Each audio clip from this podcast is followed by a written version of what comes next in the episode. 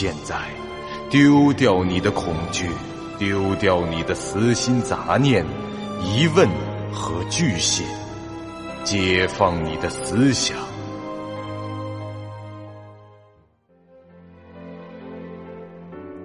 您现在收听到的是由喜马拉雅 FM 出品、巨五八瓦塔播讲的长篇恐怖网络游戏有声小说《惊悚乐园》，作者。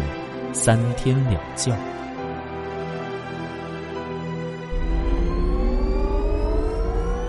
欢迎来到惊悚乐园。第十六集。经过一条宽敞的安全通道时，风不觉竟发现了一个貌似彩蛋的设置。就在通道墙面上，一个接着一个广告牌中，竟混着一幅惊悚乐园的游戏广告。走完通道右转，众人便看到了斜上方的出口。这一段坡有一轨向上的自动扶梯，不过已经停止了。两侧还有两排可供步行的普通扶梯。他们拾级而上，来到了城市的地面上。月色朦胧，城市里的灯火却很稀疏。街上停了很多车，但全都是熄火状态。路边的建筑物上的广告牌、营业场所和民宅中的灯光全都是暗着，唯有街上的路灯还在正常的工作。虽然没有行驶中的车辆，但吸进口鼻中的空气感觉还是十分的浑浊。眼前仿佛有一层雾气，是阴韵缭绕，使远处的景物难以看得分明。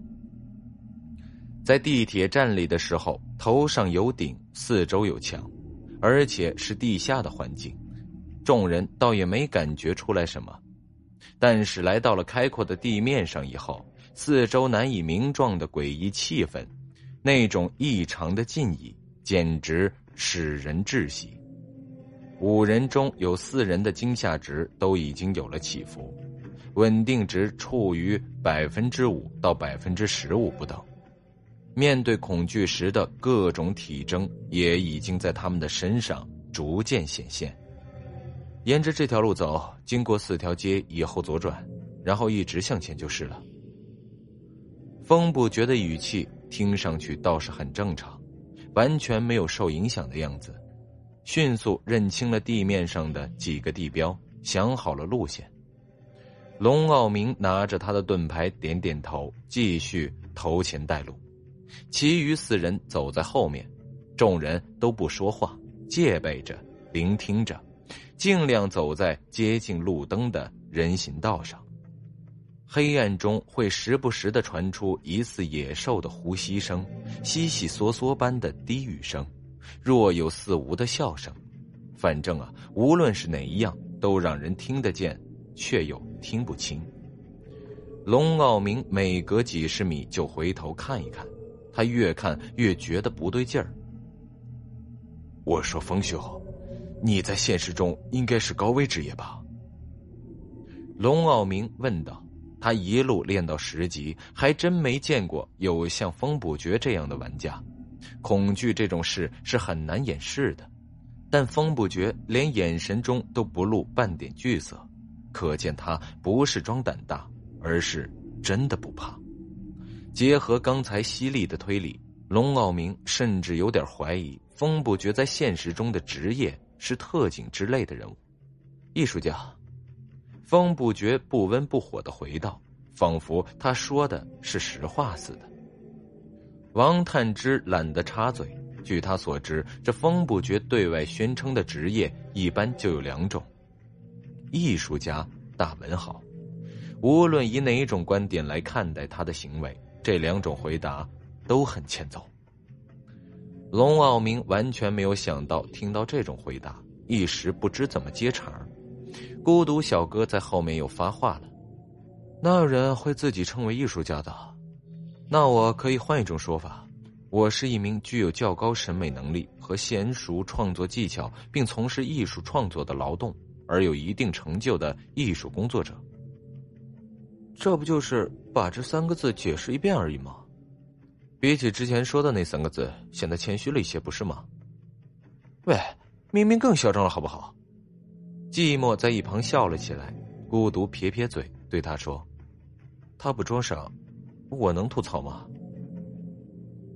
这时，风不觉突然停下了脚步，并快速从其行囊里拿出了马里奥的管钳。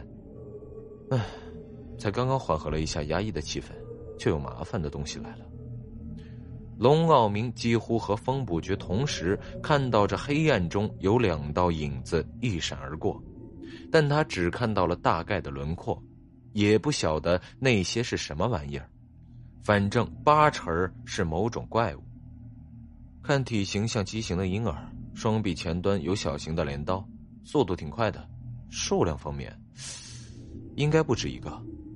风不觉淡定的陈述着，并且手持管钳向黑暗中骑进。他此刻还不知道，说完这几句话，自己的侦查专精就被开启了。一、二、三，嗯，正好五个。风不觉边数着边走到了街心，离开了路灯下最亮的区域。他直接踩到了引擎盖，站到了一辆汽车的上方，单手紧握管钳，眼光六路，耳听八方。您现在收听到的是由喜马拉雅 FM 出品、巨五八瓦塔播讲的长篇恐怖网络游戏有声小说《惊悚乐园》，作者三天两觉。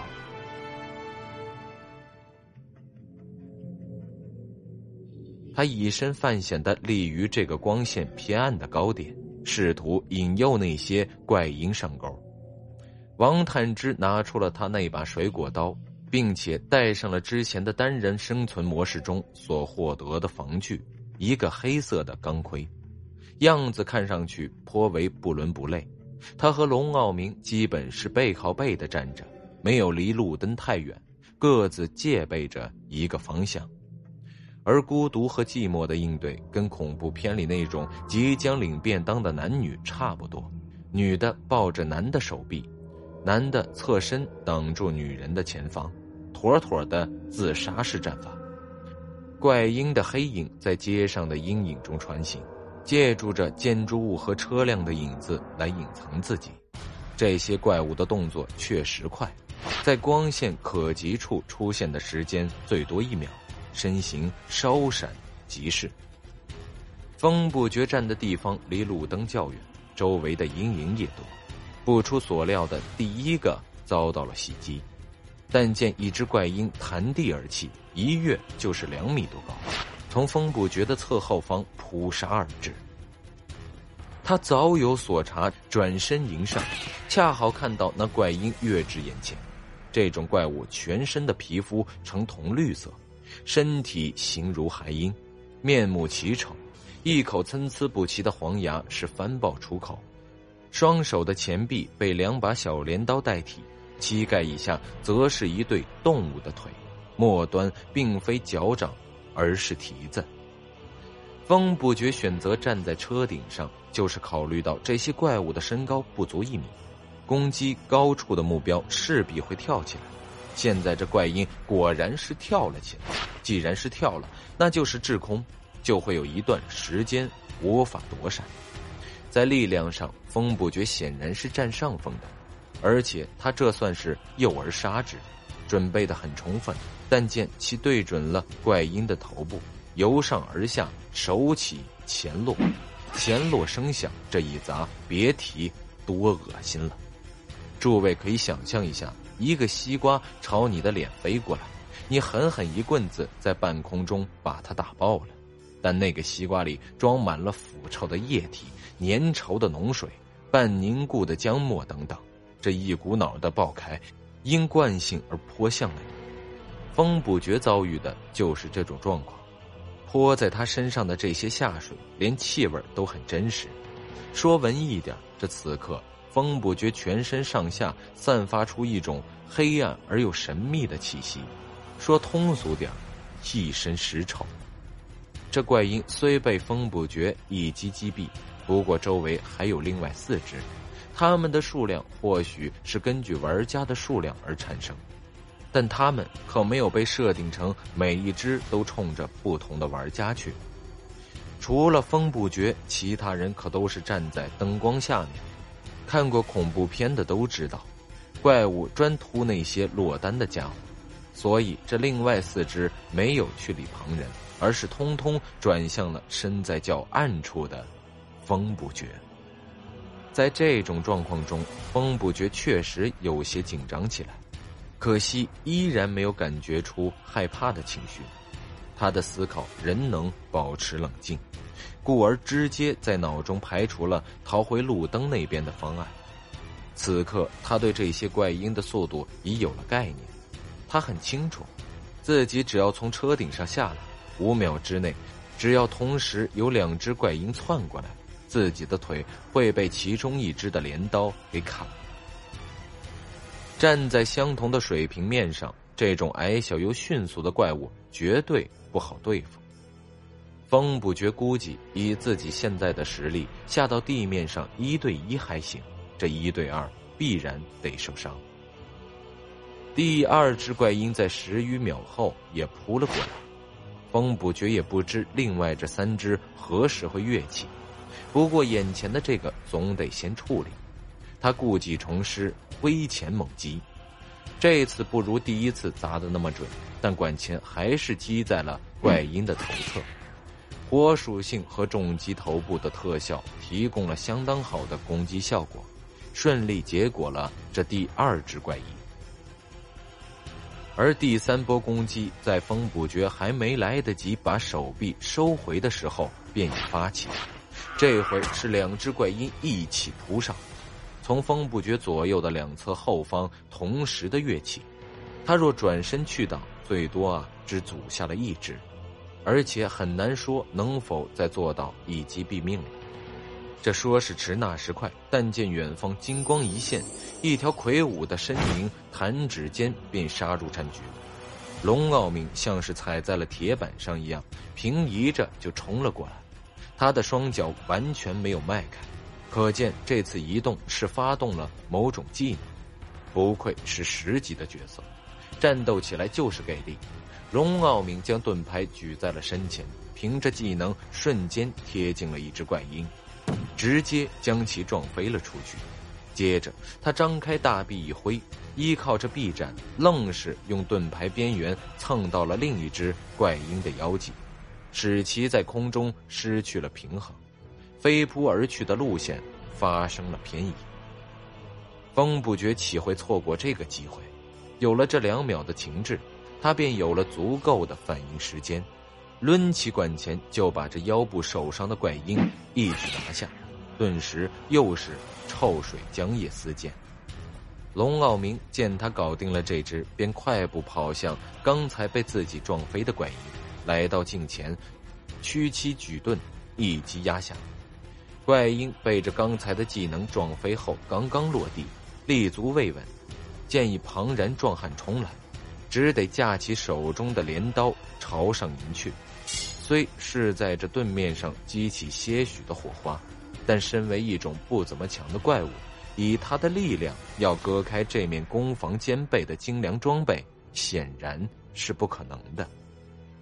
龙傲明呼吼一声，手持盾牌猛砸树下，几声怪叫过后，这只怪婴变成了肉酱一般，显然是死透了。还有一个在哪儿啊？咱们一块儿把他给切了。王探之这时才刚刚跑到旁边，其实他和龙傲明是一块儿冲过来的，可人家是用技能移动，半秒就到，他却是跑过来，这几秒之间。龙哥已经完成了一杀一助攻。好了，别大意了，我觉得这事情不会就这么简单。